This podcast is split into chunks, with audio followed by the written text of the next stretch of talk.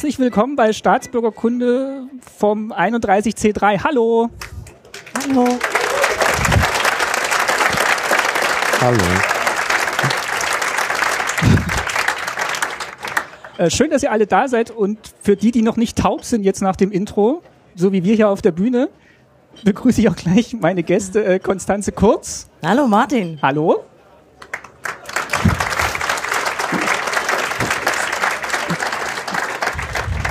Und Martin Hase. Hallo Martin. Ja, das geht schon besser. Hallo. Hm. Ihr kennt die beiden vom Neusprechfunk.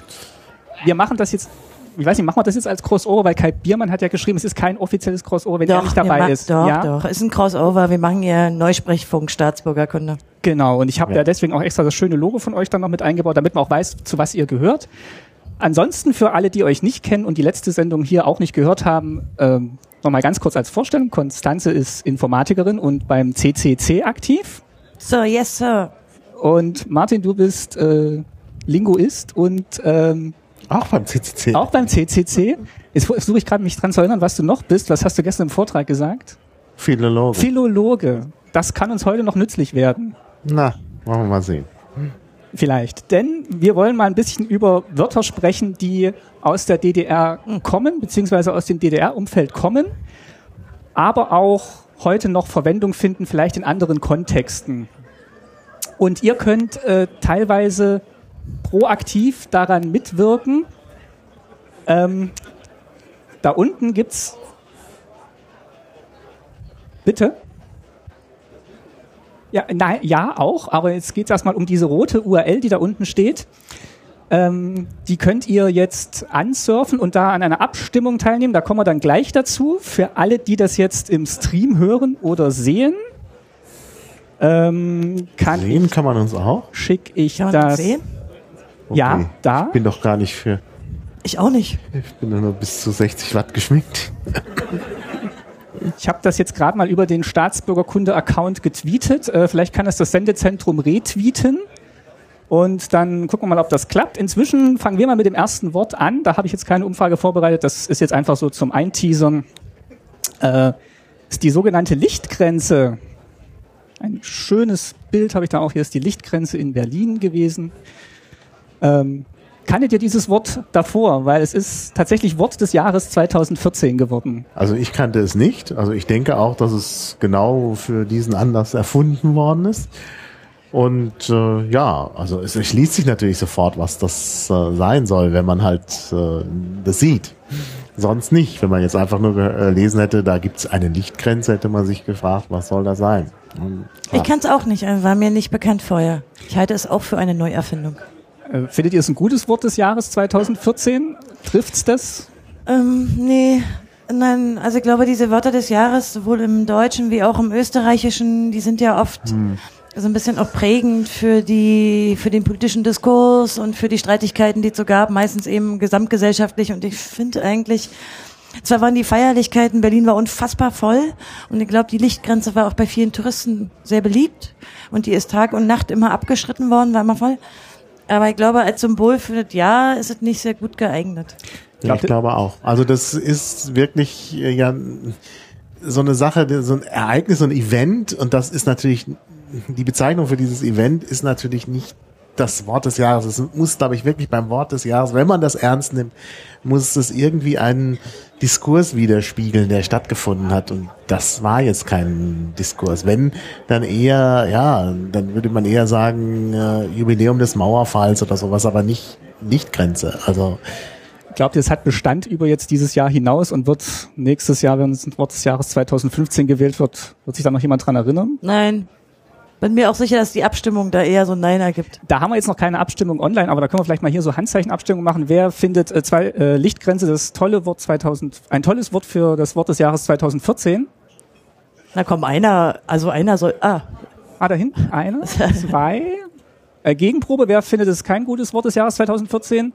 Oh, das ist doch deutlich. Das ist jetzt äh, die große Mehrheit. Übrigens ist der Saal hier sehr voll, finde ich. Das muss man vielleicht auch Ja. mal, wenn ihr euch selber applaudieren wollt, wäre jetzt die Gelegenheit. Ist großartig. Vielen Dank. Naja, unabhängig davon finde ich aber natürlich die Aktion, also ich hatte die Gelegenheit, äh, der CCC in, in Berlin der ist ja in Mitte und wir sind, haben uns oben auf das Dach gestellt zu dem Zeitpunkt, wo die ähm, diese Lichtgrenze ja quasi von diesen, also die haben die ja gelöst zum Teil und die sind ja hochgeflogen. Ja. Aber nur für einen bestimmten Abschnitt. Das war natürlich sehr eindrucksvoll. War so ein, so ein piefiger Tag in Berlin, mhm. ziemlich dunstig und man konnte von oben aber toll sehen. Also äh, die Aktion an sich kam, glaube ich, gut an und war so laut, die haben so laut applaudiert, dass wir auf dem Dach von, noch vom Potsdamer Platz aus hören konnten. Also ich glaube, so die, die Aktion war schon cool mit dem Licht. Hm. Also ich war ja auch dabei, ich war am Kapelleufer, also unweit. Ach echt? In der Menschenmasse dort. Also ich habe auch ein paar Fotos auf Flickr veröffentlicht, unter anderem auch über die Menschenmassen, die da waren. Also es war wirklich sehr, sehr voll. Es war nicht mehr so voll seit dem Mauerfall in Berlin. Ja, und äh, das war schon eine eindrucksvolle Aktion, auch wenn das da mit dem in die Luft fliegen nicht so geklappt hat. Die blieben immer hängen, die Ballons. Ja. gut. Und ähm, schön gewesen, wenn sie noch geleuchtet hätten, während sie in die Luft ja, wären. Das, das war, da fehlte was am Konzept. Aber gut. Oh, okay. Das ist, das, ich meine, du machst ja nun auch Bezug zur DDR. Also der, der Bezug Lichtgrenze DDR ist ja nur dadurch gegeben, dass es äh, die Mauer dass diese nicht ganz die Mauer gezeichnet hat. Übrigens auch nur die Außenmauer, also die, mhm. die man von der DDR aus überhaupt nicht erreichen konnte. Ne? Ja, jedenfalls nicht immer leben. Ja, nicht immer leben, genau. Also im Regelfall nicht gut erreichen konnte, sagen wir so.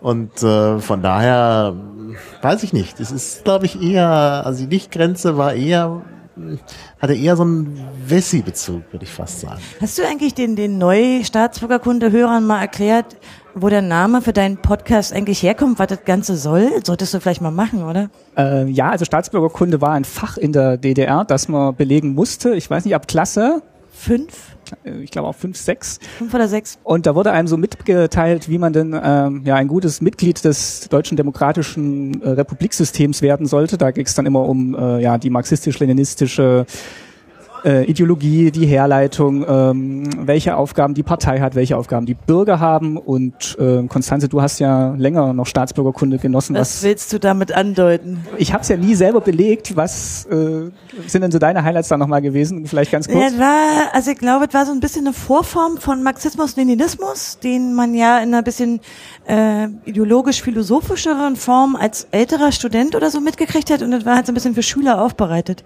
Also ich hatte ein ziemlich, also zwei die haben gewechselt im, im Laufe meiner Schullaufbahn. Sehr ideologischer Staatsbürgerkundelehrer. Ich habe da mal so einen Kurzvortrag halten müssen über äh, die Ausbeutung des Proletariats und habe den Fehler gemacht, ähm, statt äh, Arbeiter und äh, Ausbeuter als Begriffe zu nehmen, versucht mit Arbeitgebern und Arbeitnehmern zu machen und wurde sofort bezichtigt, Westfernsehen zu gucken. Also es war eher so ein, ähm, also es war schon ziemlich doll ideologisch und so die Aufsätze, wie man als Sozialismus den Kapitalismus einholt ohne überholen oder so, war schon, war schon ganz schön haarig. Aber es war auch oft erheiternd. In meiner alten Klasse war schon klar, dass das ziemlicher Mumpitz ist.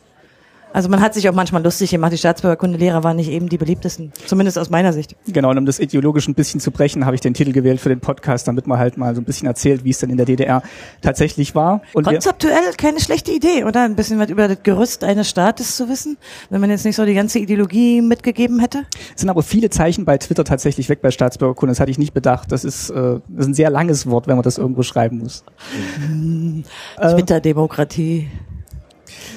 Gut, ähm, würde ich sagen, nach diesem Einstieg gehen wir mal in die bisschen tiefer gehenden Themen. Äh, achso, wir gucken uns erstmal die Umfrage an. Hat es eigentlich geklappt? Hattet ihr, hattet ihr da Erfolg? Ja, sehr gut. Allgemeine Nicken im Publikum. Äh, denn die Umfrage war. Ich sehe nichts. Äh, lädt noch. Achso. Ich lese schon mal die Frage vor. Ah, nee, hier ist schon. Die Bezeichnung Stasi 2.0 für Vorratsdatenspeicherung, NSA-Abhörskandal und so weiter ist zutreffend. Und da konnten wir jetzt abstimmen, ja oder nein. Und wir gucken mal auf die Ergebnisse und ähm, 65 Prozent mhm. sagen ja und äh, nein sagen 34 Prozent. Also Mehrheit für ja. Und das ist auch gleich quasi das nächste Thema Stasi 2.0. Ich weiß nicht, kann vielleicht noch einer von euch mal erklären, wo das Wort herkommt, bevor wir darüber diskutieren, ob das für diese Begriffe zutreffend ist? Also ich glaube, es war vor allen Dingen das Umfeld der Freiheitsstadtangst. Mhm. Und zwar in dem Jahr, wo Schäuble Innenminister war. Und war ja auch so ein bisschen dieses Gesicht von Schäuble, was mit diesem Stasi 2.0 verbunden war. Ich glaube, das kam aus dieser Ecke der, der ersten richtig großen Überwachungsdemo, wenn ich mich da richtig erinnere, oder ja, mal? Ich äh, sehe das auch so. Wir haben hier einen Link, den ich aber nicht anklicken kann äh, im Moment, weil das Internet mal wieder weg ist. Äh, Taz 9.11.2007, da soll angeblich die, Erziehung, die Entstehungsgeschichte stehen. Also wenn ich jetzt was sage, aus meiner Erinnerung ist Wo- das subjektiv wo ist das geprägt. Taz? Ja, ist das subjektiv geprägt. Also meine Erinnerung ist halt wirklich eben wie, ähm, wie Konstanze schon sagte, das Umfeld der Freistadt Angst. Es gab diesen Stencil mit dem äh, Konterfei von Schäuble und da stand Stasi 2.0 drunter und es gab dann auch sehr schnell T-Shirts dazu. Also 2007 kommt hin. Aufkleber eine Menge. Aufkleber. Also die halbe Uni war voll damit Ja. damals. Genau, und es ging natürlich um über Überwachung. Und Also ich meine, der Griff, Begriff an sich, äh, da kann man natürlich lange drüber streiten, ist auch von Anfang an darüber gestritten worden, finde ich, ob das ein guter Begriff ist. Zum einen, weil man natürlich immer wieder die Parallele ziehen muss, also sich fragen muss, okay, passt der Vergleich, wo passt er nicht? Ähm, ist so ein bisschen wie ein Hitler-Pullen, also so ein DDR-Pullen irgendwie. Äh, dennoch, ich glaube, der Zweck dieses Begriffes war ja im Wesentlichen auch ein bisschen Gegenpropaganda zu machen. Insofern fand ich ihn schon ziemlich praktisch und Ganz- für die Plakate war es halt auch äh, ziemlich gut. Ganz, ganz kurz noch, bevor es weitergeht, hier unten ist schon die Abstimmung für den nächsten Poll, habe ich jetzt gerade auch nochmal getwittert. Wir reden einfach weiter. Ja, aber Also- äh, können die denn alle so Multitasking hier? Ja, das geht ja auch in den Stream und äh, ins Netz und äh, von außen kann man da auch mitmachen. Der, Bundes, der Bundespräsident Gauck äh, hat sich ja so ein bisschen verwehrt dagegen, diesen Stasi-Vergleich jetzt mit der NSA zu machen, obwohl natürlich das Stasi zwar nur älter ist als die Snowden-Enthüllung. Das muss man auch nochmal Na ganz klar, deutlich viel machen. älter. Aber er hat es auf die Snowden-Enthüllung bezogen und hat gesagt, nein, also das wird der Sache nicht gerecht. Denn äh, die Stasi, die hat Menschen drangsaliert, unter Druck gesetzt, die hat Leute eingesperrt und gefoltert und das tun die Amerikaner natürlich nicht.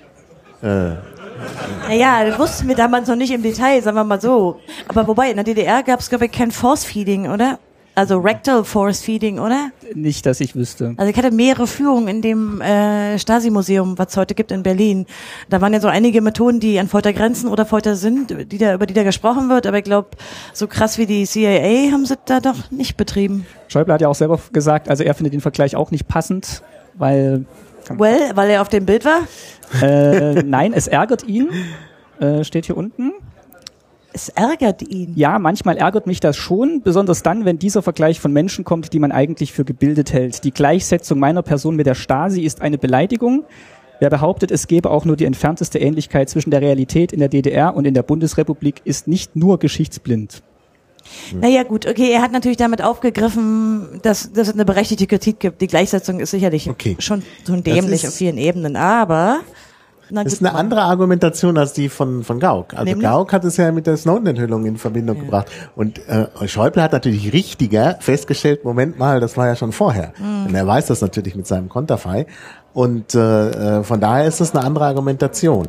Und dann ist natürlich die persönliche Sache dabei. Also natürlich ihn jetzt in Verbindung zu bringen, ist äh, möglicherweise tatsächlich. Ja gut, er war der Innenminister. Problematisch, Irgendwie aber- Mielke, haha, war Ja. halt naheliegend für die Propaganda. Mhm.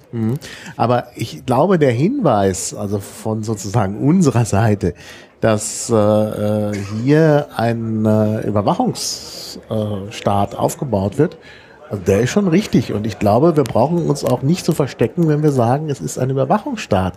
Äh, denn ich meine, spätestens die Snowden-Enthüllungen haben es nun deutlich bestätigt. Ja, aber gut, technisierte Überwachung ist ja nochmal was anderes als ein, äh, ein derart überdimensionierten Spitzelstaat. Also der, der war ja natürlich auch technisch, aber er war natürlich aufgrund der Möglichkeiten, die damals noch nicht bestanden, Ja. auch sehr viel mit, mit Menschen verbunden und mit Zuträgern. Man könnte jetzt das müßige Gedankenexperiment machen, wenn die DDR weiter existiert hätte, hätte man dann heute auch sowas mit der Stasi, was die NSA gemacht hätte? Wäre die da ganz vorne mit dabei gewesen, die Stasi? Kann man so ein Gedankenexperiment überhaupt Ich weiß machen? nicht, ob man kann. Schwer ich meine, zu 20 sagen. Jahre sind eine lange Zeit, nicht wahr? Also, ich meine, es ist ja so, als wenn wir uns heute vorstellen müssten, irgendwie unsere Handys wären weg und Netz und äh, stell dir das mal vor. hm. Oder andersrum gefragt, hat man denn Erkenntnisse darüber, wie denn die westlichen Geheimdienste zu der Zeit, wo es die Stasi noch gab, agiert haben? Waren das ähnliche Das Methoden? ist also nicht auf, aufgearbeitet worden. Das ist ja gerade das Problem.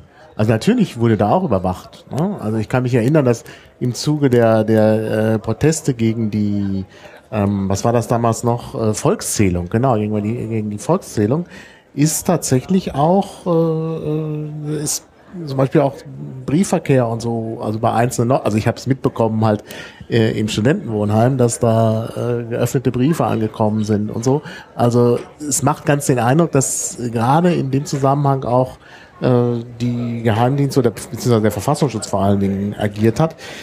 Natürlich ist das, wie gesagt, nicht aufgearbeitet. Das ist vielleicht das große Problem.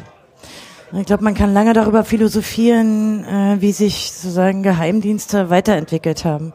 Ja. Meine Geheimdienste sind natürlich kein, keine Spezialität des Ostens gewesen, mhm. sondern also selbstverständlich und ich glaube in ihrer Größe und Komplexität im Westen noch fast bedeutender. Mhm. Also ich meine, wenn man heute auf die Snowden-Enthüllungen blickt und gerade so Details, die die finanzielle ähm, oder Fundament, auf dem die da finanziell stehen und äh, welche Technik die da anhäufen dürfen, vor allen Dingen aber auch, äh, wie sie ihre eigene Kontrolle nach und nach über die Jahrzehnte praktisch abgebaut haben. Das ist natürlich faszinierend. Mhm. Äh, dennoch muss man, also ich meine, das ist so diese Ross-Reiter-Frage. Ja. Also wer ja. ist eigentlich noch derjenige, der, also wer arbeitet da wem zu? Na, es ist halt die Frage nach dem Anknüpfungspunkt. Also auf welcher Ebene führt man den, den Vergleich durch? Und ich würde mhm. auch da sagen, der Mechanismus mhm. dieser Geheimdienste ist ähnlich. Also mag sein, dass im Westen die Leute nicht drangsaliert worden sind in der Art und dass es nicht so eine äh, allgemeine Spitzelstimmung gab. Mhm.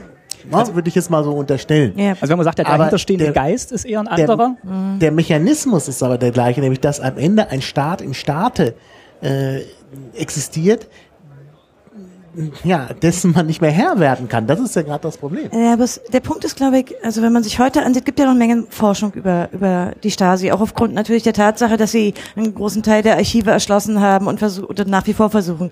Klar ist, glaube ich, dass Mirkes Apparat der Partei zuarbeitete. Mhm. Das war schon ein Werkzeug der Partei. Ja. Und heute, wenn ich mir das ansehe im NSA-Untersuchungsausschuss oder auch ähm, wie zum Beispiel die Fragenkataloge, die die Bundesregierung gestellt hat und so weiter. Also ich frage mich halt oft, wer arbeitet da wem zu? Ähm, es war klar, dass die Stasi war ein Tool der mhm. Partei und Staatsführung. Heute habe ich oft den Eindruck, die haben ein Eigenleben und ähm, sind auch ja äh, sind auch eher so ein ja, so ein unkontrolliertes Ding für die Politik.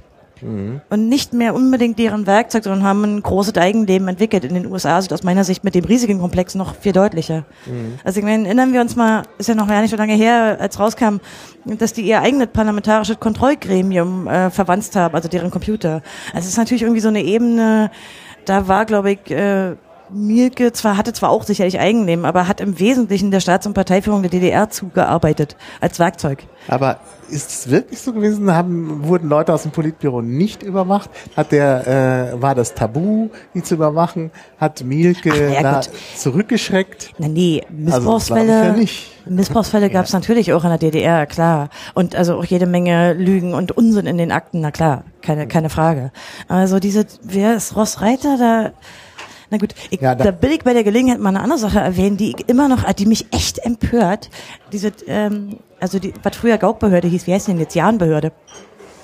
Die hat ja so ein, die gibt ja immer so einen Jahresbericht raus, mit welcher Selbstverständlichkeit heute deutsche, amerikanische oder sonst welche Geheimdienste auf diese Stasi-Akten zugreifen und die für heutige Ermittlungen nutzen. Ich, mich, mich empört das jedes Mal. Hm. Was und die Jahnbehörde, die ja für diese, ich meine, das sind Unrechtsakten. Kannst du mal ein Beispiel nennen, was da jetzt ähm, Na, die haben, nee, das, nee, das schreiben die nicht rein, die schreiben nur die Anzahl der Fälle in ihre Tätigkeitsberichte. Als wären das normale Akten ja, auf die man zugreifen kann, wenn man heute gegen irgendwen ermittelt. Ich finde das so unerhört. Da kann ich mich jedem Mal drüber aufregen, wenn jedes Jahr dieser, dieser Bericht rauskommt.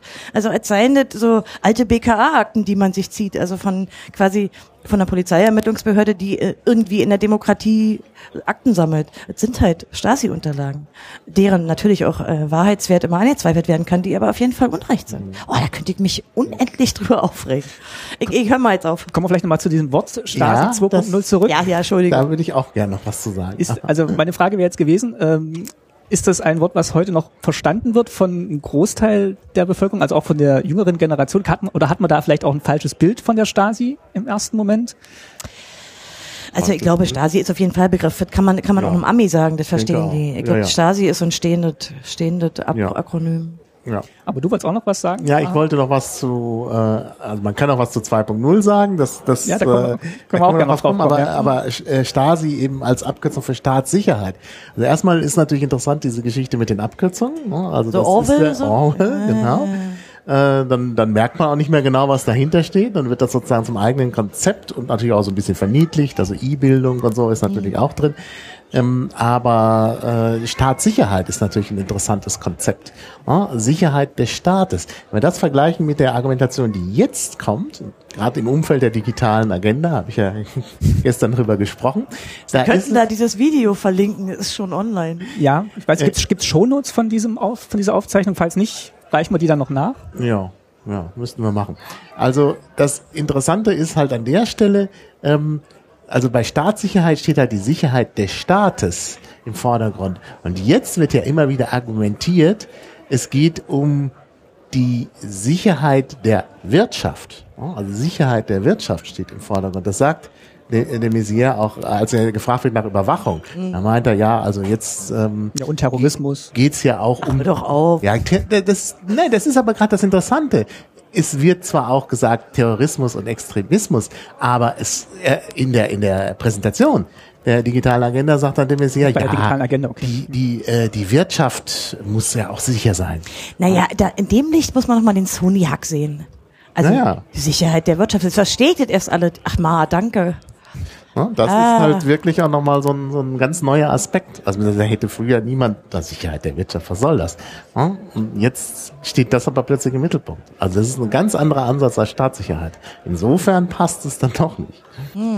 Und die, Na, aber gut, sag noch mal was zu dem 2.0. Du Genau. wolltest ja noch zu dem 2.0. Ja, 2.0 ist natürlich äh, ja aus der Web 2.0, äh, Web aus 2.0 Ecke. Web ja. 2.0 beziehungsweise Versionen bei bei Computerprogrammen. müsste Ja, man da jetzt nicht langsam hochzählen, müsste man jetzt nicht eigentlich schon bei 3.5 sein. Es ist Wir jetzt schon von jetzt- 2007. Genau, genau, Bei das ist 2008, 2007 und wir haben natürlich tatsächlich einen ziemlichen Sprung.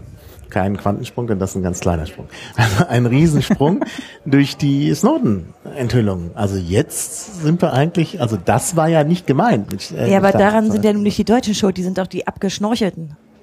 Ja gut. Okay. Also ich meine, da kann man naja. jetzt ja die Stasi hochzählen. Also Naja, wieso? Also der, der, äh, der BND ist doch äh, sozusagen Mitglied im Club. der darf auch mal ein paar Datenbrocken abkriegen, ja. Aber vergleichsweise sind sie doch eher so die. Also ich meine, laut zumindest dem Priority Framework sind wir ja im Wesentlichen Abhöropfer, weil wir ja wirtschaftlich interessant sind, Mensch Maha. Wer sind denn wir? Na, wir es, in Deutschland als reiche Nation. Die Kanzlerin hat übrigens sich auch geäußert. Ähm, Hat sie? Ja, sie sagt äh, 2013 im Juli ein Vergleich mit der Stasi wies Merkel als Verharmlosung der DDR zurück. Das Mhm. ist was, das, was wir am Anfang auch gesagt hatten. Und ähm, äh, es geht natürlich dann wieder drum, mit dem Aufkommen neuer technischer Möglichkeiten müsse die Balance zwischen dem größtmöglichen Freiraum und dem, was der Staat braucht, um seine Bürgern größtmögliche Sicherheit zu geben, immer wieder hergestellt werden.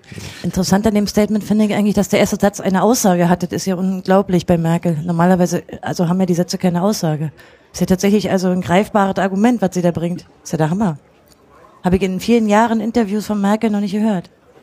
Ja, sie weist es zurück. Im Nebensatz sagt sie dann so einen Grund. Das ist, äh, Ja.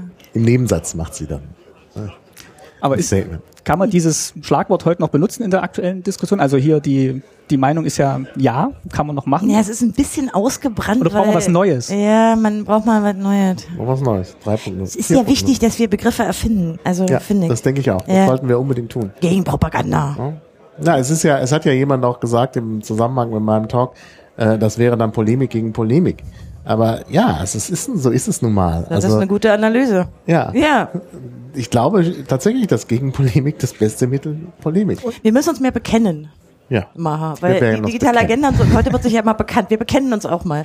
Wir Wozu- bekennen uns ja, zur zu- Freiheit. Natürlich, sowieso. Das kommt immer gut. Ich meine, der Begriff Stasi 2.0, der hat ja wirklich, also wenn man überlegt, der ist von 2007 und wenn man heute Leute drauf anspricht, also hier wahrscheinlich noch eher, aber auch draußen, ähm, ist der schon noch gebräuchlich. Also man kann damit immer noch Ja, das gut, stimmt. gut unterwegs sein, aber Ich habe es jetzt neulich wieder viel gelesen, als die ganzen Journalisten nach Berlin kamen, um zu gucken, warum hier die ganzen Aktivisten hocken und was in Berlin so anders ist. Und da kam wieder sehr viel dieser Begriff in der, in der englischsprachigen Presse, weil der eben auch verstanden Ja. wird international. Ja, Fand ich ganz interessant, der kam plötzlich wieder hoch. das habe ich bei der Recherche auch gefunden, kann ich nochmal verlinken. Also das ist Ah, dann auch äh, echt? äh, former Staatssicherheits. Ich habe so eine gefühlte Heuristik, du hast eine, die du belegen kannst. Ja, aber jetzt gerade nicht hier verlinkt.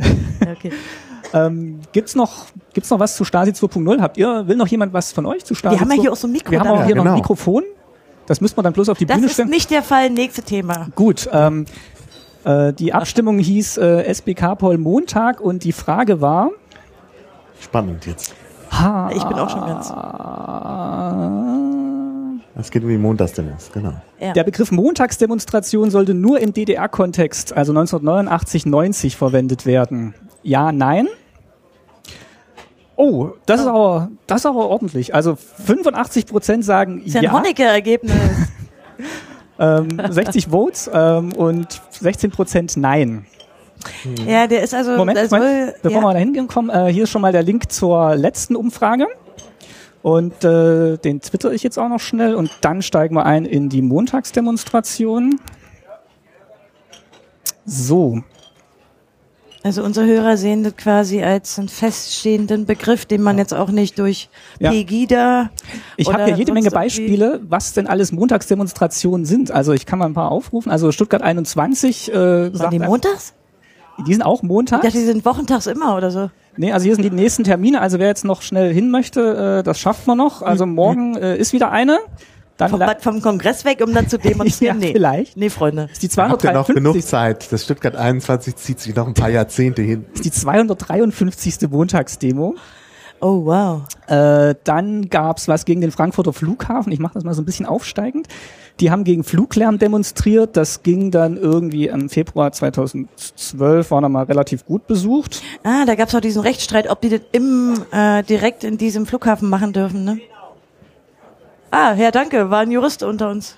Möchte da jemand was dazu sagen? Und Also ich weiß, dass ähm, die Streitfrage war, ob äh, dieser Flughafen, in dem sich ja viele Menschen bewegen, eigentlich ein öffentlicher Raum ist und damit Demonstrationsrecht überhaupt herrscht oder ob äh, ein privater Betreiber sagen kann, nee, hier bei uns nicht. Äh, fand ich eine ganz interessante Frage. Ich weiß leider nicht, wie sie ausgegangen ist. Ich glaube, die haben gewonnen. Ja, haben sie. Dankeschön. Ja, ich bestätige das mal über. Danke. äh, Habe ich das korrekt dargestellt? Willst du kurz, willst du kurz noch was dazu sagen? Können wir mal das Mikrofon auf die Bühne wir machen bringen? jetzt hier mal Call-in-Radio. Du bist dann auch im, zu sehen, nur kurz zur Info. Äh, ich stell Nee, mal du, kurz. du musst schon da hingehen, sonst hört dich ja keiner an das Mikro. Nicht das Mikrofon auf den Tisch. Das Mikro, äh, äh, könnt ihr es kurz hochstellen, das Mikrofon?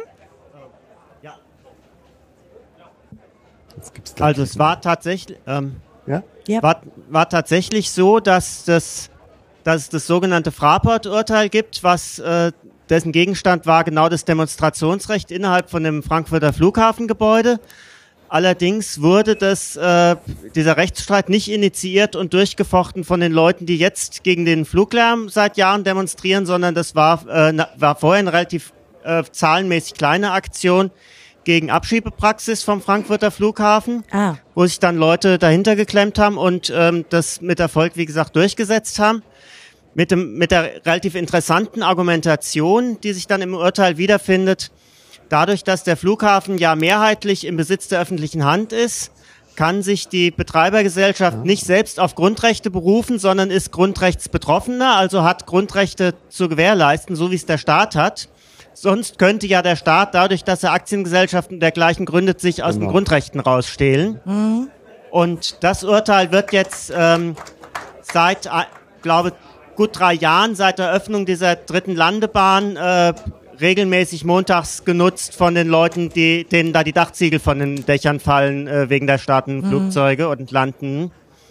Äh, und finden also da regelmäßig Montags, Montagsdemonstrationen drin statt. Okay, also sind jetzt noch im Gang, also werden jetzt auch fortgeführt gerade. Ja, ja. Okay. Also jede Woche beziehungsweise in der Urlaubszeit im etwas kleineren Rahmen, aber kontinuierlich. Das Also hieße ja, dass ähnlich kontinuierlich wie in Stuttgart, man hat es ja an der Zählung gesehen. Dankeschön. Das hieße ja praktisch, dass die ja nur den Fraport verticken müssen.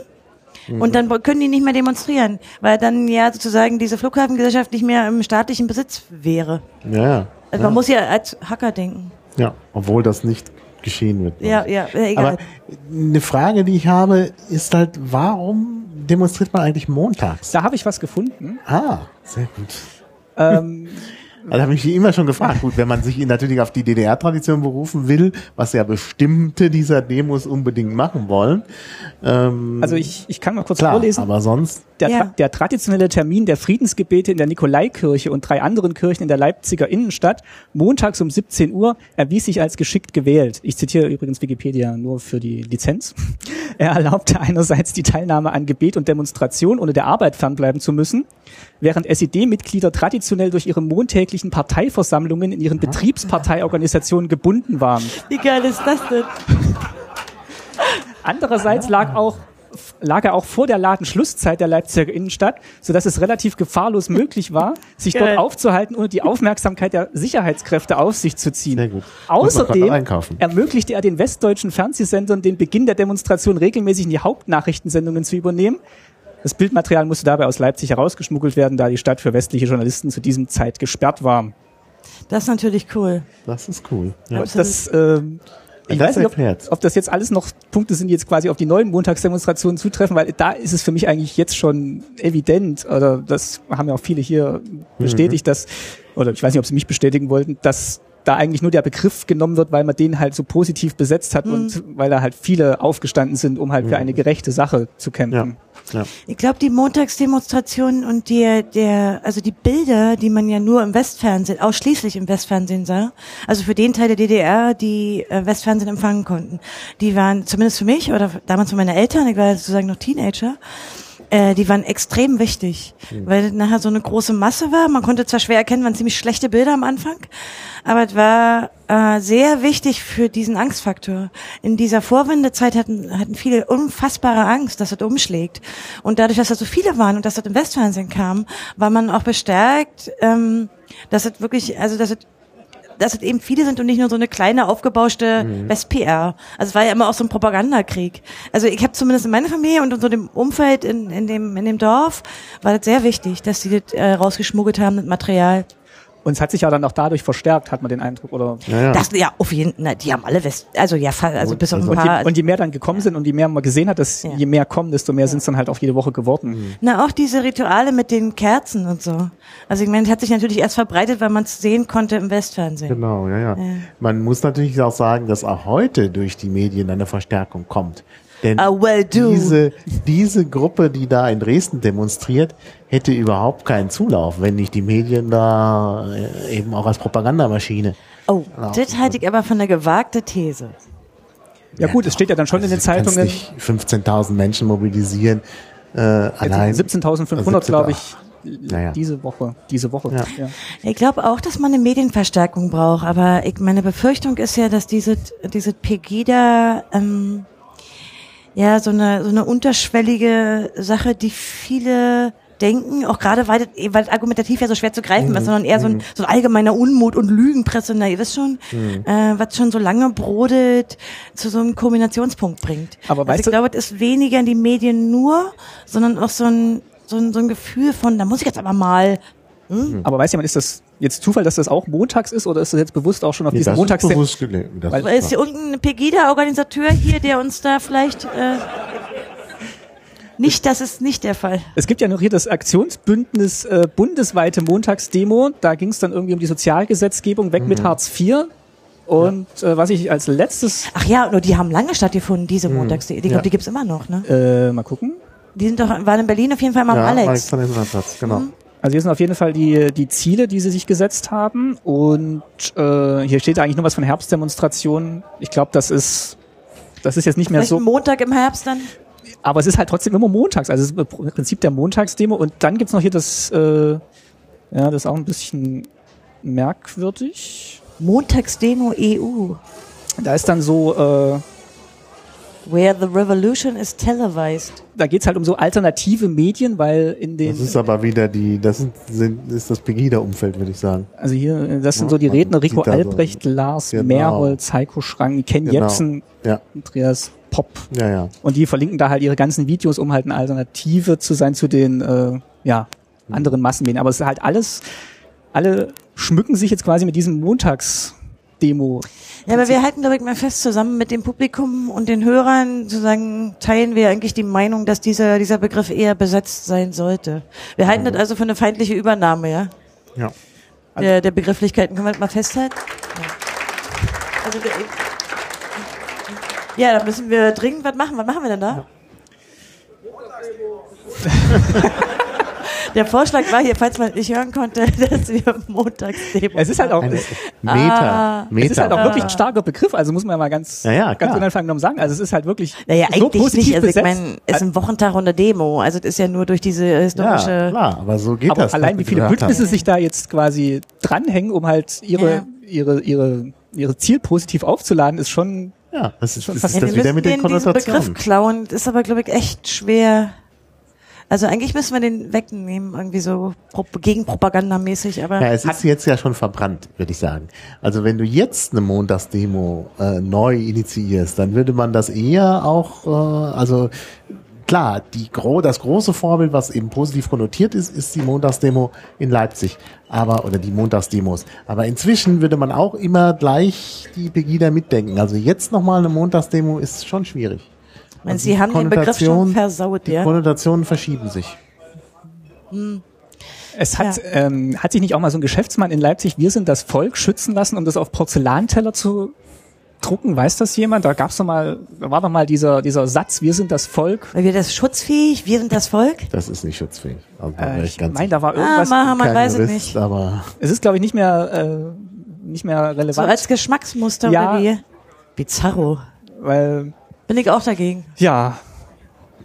Gut, dann kommen wir mal zum äh, letzten Begriff. Beziehungsweise Oh, erstmal ja. zur, zur Frage. Oh ja, Umfrage. oh ja, das betrifft mich jetzt auch, äh, zumindest äh, persönlich geburtstechnisch gesehen. Bitte, was soll denn das jetzt heißen? Ich komme aus Thüringen. Ach so, ach so. So, äh, wir haben ja ganz unvoreingenommen gefragt, die DDR war ein Unrechtsstaat, ja oder nein? Äh, Das ist vielleicht auch ein bisschen simpel so als Frage, aber gut. So wurde es dann auch in dem äh, Koalitionspapier, auf das wir gleich kommen. Aber du bist ja nicht wahlberechtigt, ne? Na, nein. Hast also, du? Also nicht, Hast du? Also nicht in Hast du Thüringen. einen Kommunisten gewählt? So, ähm, Oh, okay, der ist auch also relativ. schon 70 Votes, aber Mhm. ja, 80 Prozent, also auch wieder deutliche Mehrheit für, ja, die DDR war ein Unrechtsstaat. So, und wie kommen wir da jetzt drauf? Da, ja, dann müsste doch Maha erstmal kurz den Begriff Unrechtsstaat das definieren, ist bitte. Halt ein Problem, weil der nicht, der ist halt nicht. Wofür, wofür gab's def- jetzt den Applaus? Äh, Maha sagt, das ist ein Problem, das zu definieren? oder für die, für die gute Abstimmung. Für die- Na, es gibt, es, ja gut, lassen wir es dahingestellt. Nee, nee, das finde ich nicht. Nein, äh, wir, sind- wir sollten, nee, also komm, Freunde, ein bisschen definieren müssen wir schon, was wir damit eigentlich meinen. Nee, ich was, wollte gerade was zum Unrechtsstaat sagen. Ich wollte nicht zum, das mit dem Applaus jetzt nicht Gut. diskutieren. Ähm, ja, äh, also Unrechtsstaat ist insofern problematisch, dass natürlich äh, Rechtsstaat ein Terminus ist. Der ist definiert. Mhm. Ja, also Rechtsstaat ist eben ein Staat, in dem Grundrechte gelten. Ja, naja, auch ein Recht, eine Rechtswegegarantie und den Genau, das gehört ja zu den Grundrechten. Übrigens, äh, Demokratie gehört nicht dazu. Also denkbar wäre ein nicht demokratischer Rechtsstaat. das ist einen eigenen Podcast wert, wäre ich auch mal dafür. Denn in der, im Grundgesetz ist die Rede davon, dass die Bundesrepublik Deutschland ein demokratischer Rechtsstaat sei. Das, setzt, das impliziert natürlich, dass es auch undemokratische gibt. Das ist aber die, das ist die eine, äh, der eine Aspekt. Der andere Aspekt ist jetzt, Unrechtsstaat ist nicht definiert. Und un ist halt ein ganz schwieriges Wortbildungselement, weil es nicht einfach eine Verneinung ist. Also, wenn man sagt, die DDR war kein Rechtsstaat, da könnte man Einigkeit erzielen vielleicht, dann ist es noch nicht so, dass es ein Unrechtsstaat ist, weil ein Unrechtsstaat noch eine andere Qualität ist als so ein Rechtsstaat. Ja, ist ein Nicht-Rechtsstaat. Und das ist halt das große Problem. ja gut, aber wir müssen uns natürlich trotzdem fragen, was ist denn gemeint, wenn man dieses Wort benutzt? Also ich will halt nur sagen, es ist kein Terminus. Also da kann jeder sich was anderes darunter vorstellen unter einem Unrechtsstaat. Ja. Na gut, die Definitionshoheit in Deutschland hat ja nur Gauk, aber den fragen wir jetzt mal nicht. So, wir, wir gucken mal in den Koalitionspapierentwurf, den die äh, Linke, die SPD und die Grünen in Thüringen äh, im September geschrieben Du haben. meinst in diesem im Farben-Bundesland, wo, ähm, wo die ganz anders wählen, als sie sollen? Ja, da wo die äh, dieses Wahlrecht Das war doch unerhört. Habt ihr die Zeitung nicht gelesen, wie unerhört das war? und Ja, die SPD nur 12 Prozent, also Hatten die, hatten die noch zweistellig? gerade noch so eben. Ja. Und da geht's dann eben los. Ähm, dabei geht es um eine Demokrat demokratische Kultur von morgen. Für eine Aufarbeitung, äh, für eine Aufarbeitung in die Gesellschaft hinein ist es von Bedeutung festzuhalten, die DDR war eine Diktatur, kein Rechtsstaat, weil durch unfreie Wahlen bereits die strukturelle demokratische Legitimation staatlichen Handelns fehlte, weil jedes Recht und jede Gerechtigkeit in der DDR ein Ende haben konnte, wenn einer der kleineren und großen Mächtigen es so wollte. Und so weiter und so fort. Also man, Nee, nee, jetzt mal weiter. Nee, der, der Ja? ja. Kommt noch damit. weil jedes Recht und Gerechtigkeit für diejenigen verloren waren, die sich nicht systemkonform verhielten, war die DDR in der Konsequenz ein Unrechtsstaat. Daraus erwächst besondere Verantwortung. Ich finde keine schlechte Definition zu sagen, ähm, wir definieren den Unrechtsstaat quasi so, weil Recht und Gerechtigkeit äh, quasi selektiv gewährt werden. Ich finde das gar keine schlechte Definition, die sie sich da überlegt haben. Weil, weil eben nicht für jeden gilt, sondern wenn man halt Pech hat und, also gut, sie wählen jetzt hier den Begriff systemkonform, den möchte ich ja auch gerne mal ins Heute holen, aber gut.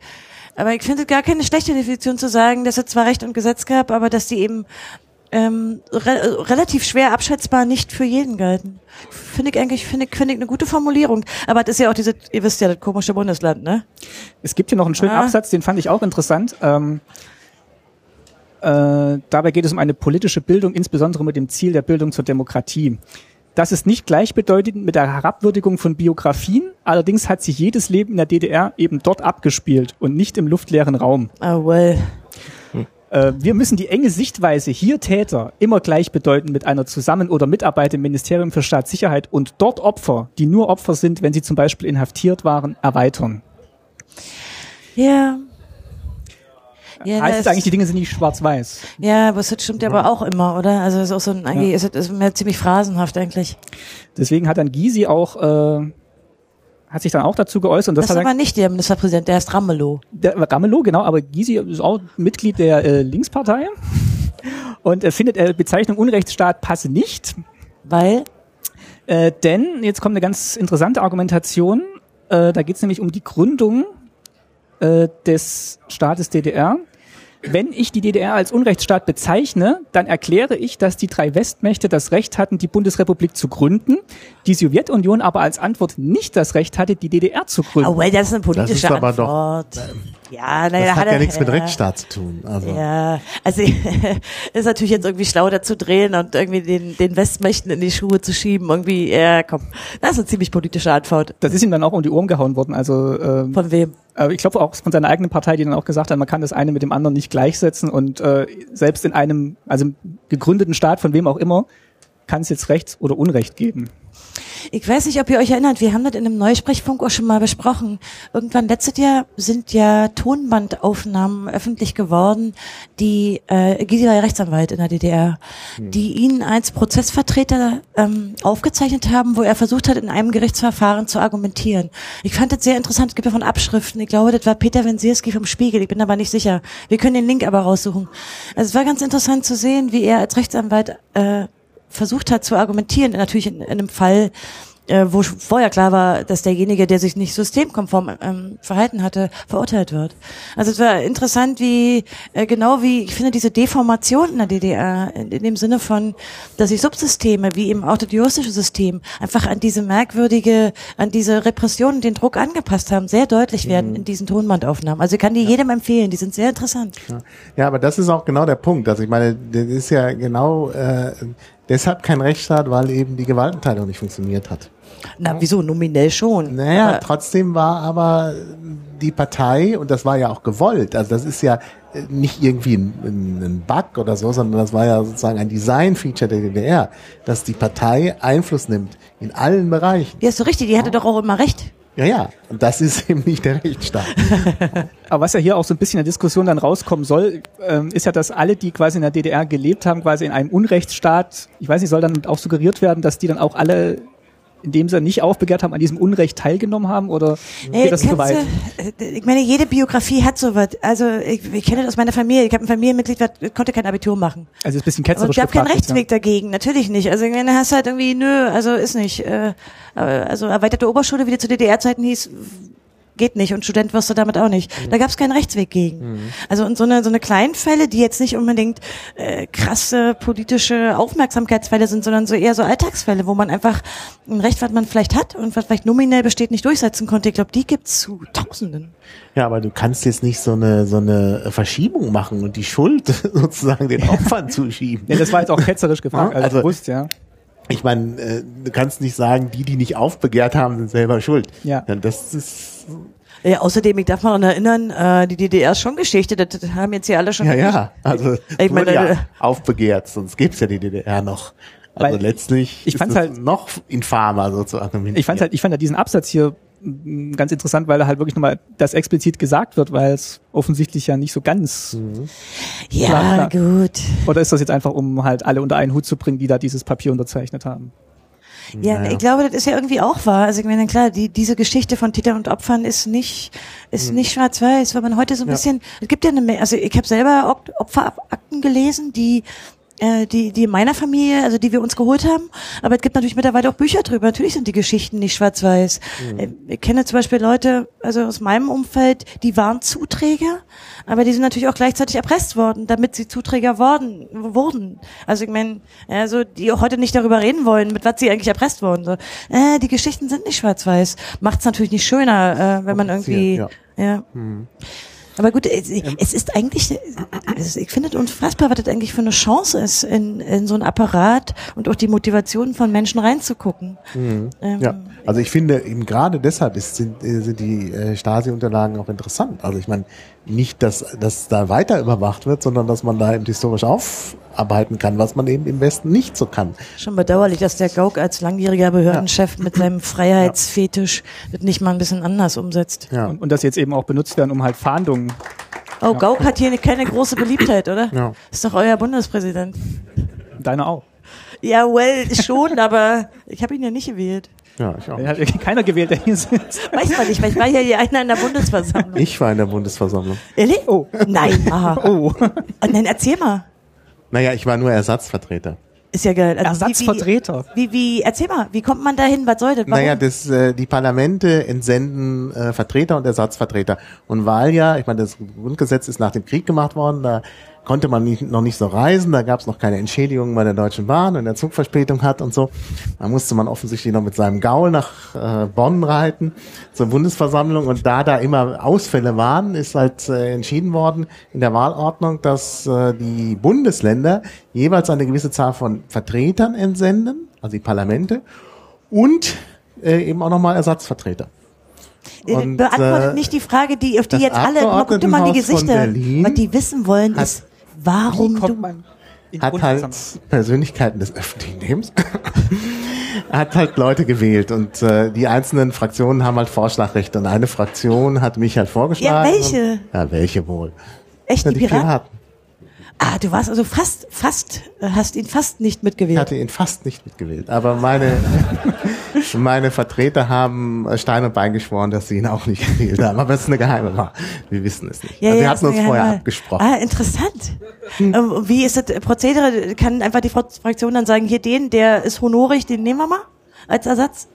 Ja, ja, die schlägt Leute vor. Die machen das, stimmen das in der Fraktion natürlich ab und dann wird ihm mal vorgeschlagen und das Oh, mal Abgeordnetenhaus wählt halt äh, meistens so, wie die Fraktionen vorgeschlagen haben. Also wenn jetzt jemand Konstanze für die nächste Wahl des Bundespräsidenten als Kandidatin oder als Wählerin aufstellen will? Nee, als, nee. als, als, Da ist aber Wähler, der Gauck wieder Kandidat, stell dich mal drauf ein. hat er schon gesagt. Er hat, glaube ich, durchblicken lassen, dass er nochmal will. Also Ja, habe ich ja, irgendwo gelesen. toll. Vielleicht irre ich mich. Also, Gut, also wenn jemand möchte, dass Konstanze dann Gauck wählt oder nicht wählt, geheim, geheim, dann jetzt äh, Gab es schon Protestformen in der Bundesversammlung? glaub, Also ich meine, außer das Ergebnis vorher zu twittern. nee, ich glaube, also jetzt bei der Bundespräsidentenwahl war jetzt noch nicht so viel Eklat. Ma, deine Chance wäre das gewesen. ja gut. Äh, zu spät. War ein Ersatzvertreter. Ne, machen wir nächstes Mal, okay? Ersatzverträge. Wie gesagt, kann man alles machen. Ich habe übrigens, es ist zwischendurch hier noch mir was zugetwittert worden. Also erstmal Was? wurde mir mitgeteilt, dass äh, es tatsächlich das mit der Marke gab. Da gibt es einen Artikel in der Welt. Bei kann man Wir in sind das Show? Notes tun. Bei, bei Wir sind das Wir Volk? sind das Volk, genau. Und die andere Sache war, es wurde darauf hingewiesen, dass in Artikel 20 nichts vom demokratischen Rechtsstaat steht. Ich habe dann verwiesen, dass ich mich auf Artikel 28 des, des Grundgesetzes äh, beziehe und dann ist, bin ich darauf hingewiesen worden, dass äh, es da um die Bundesländer geht. Gut, ja, also Ach, die, die Bundesländer, Bundesländer sind Demokrat- demokratische Rechtsstaaten. Okay. Aber der Bayern auch? Also die sind doch anders, oder? ähm, Thüringen ist auch Freistaat. genau, es gibt auch frei. Ja, Sachsen auch. Ja.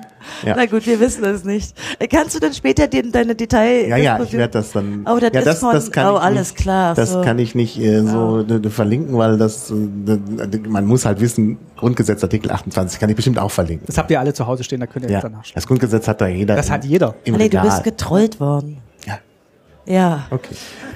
Gut.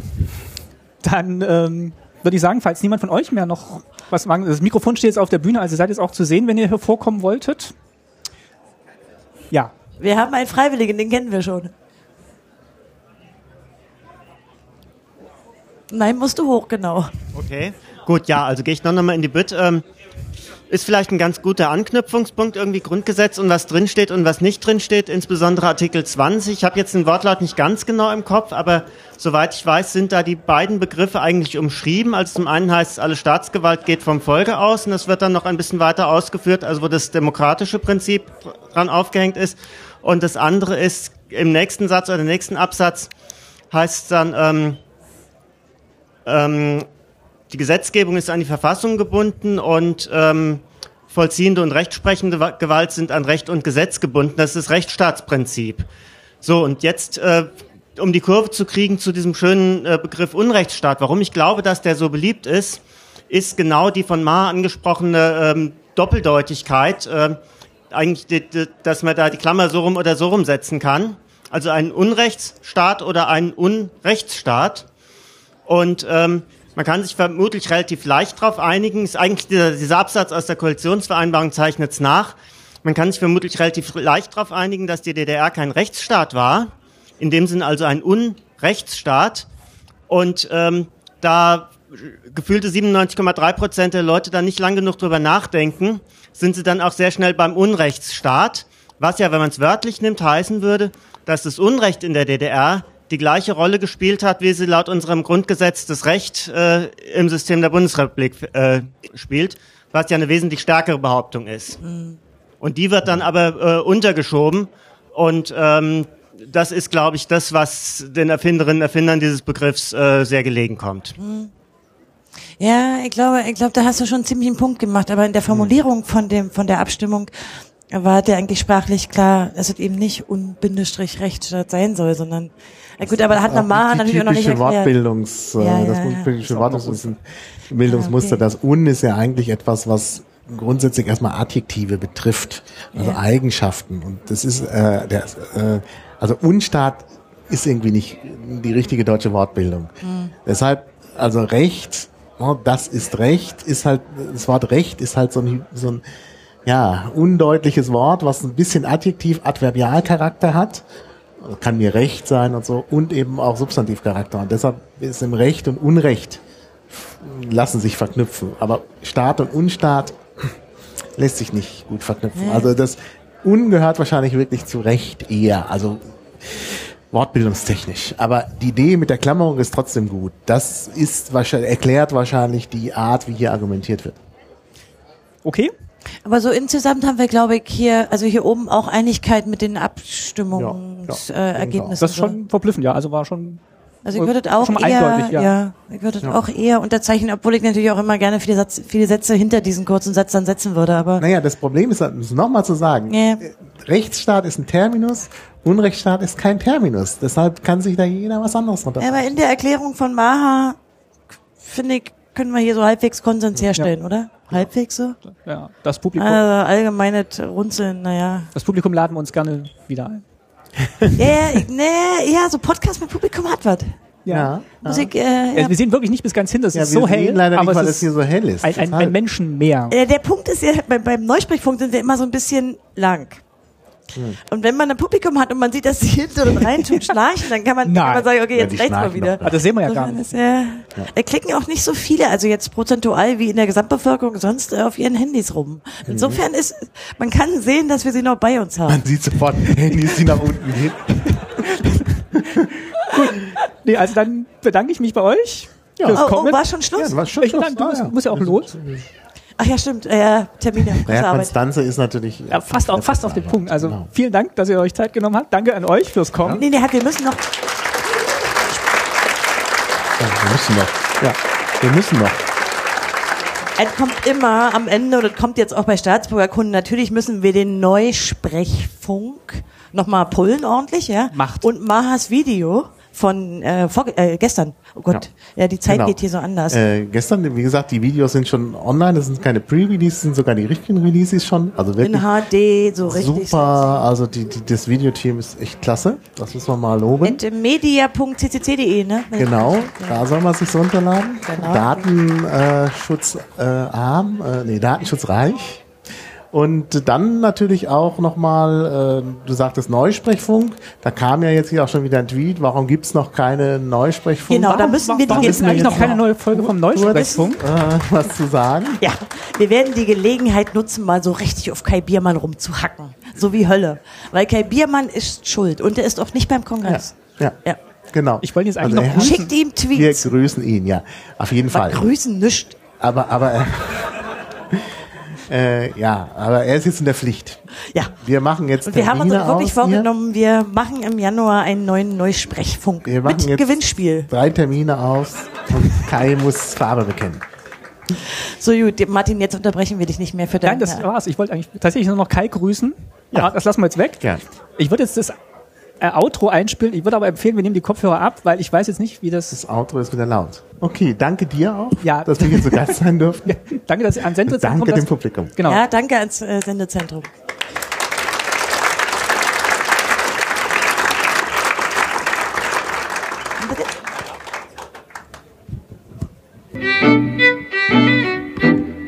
Ja, die ist nicht so laut. Also diesmal. Oh, hört man die?